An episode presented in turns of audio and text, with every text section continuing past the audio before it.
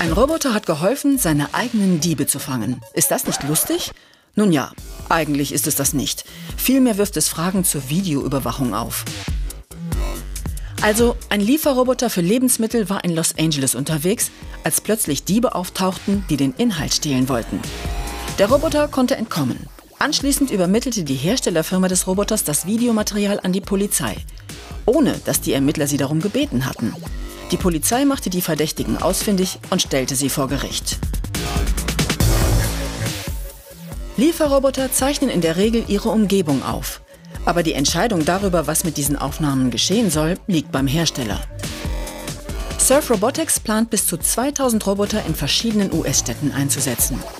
Wenn sie ihre Aufnahmen weiterhin den Behörden zur Verfügung stellen, könnten sie zu einem mobilen Überwachungsnetz werden.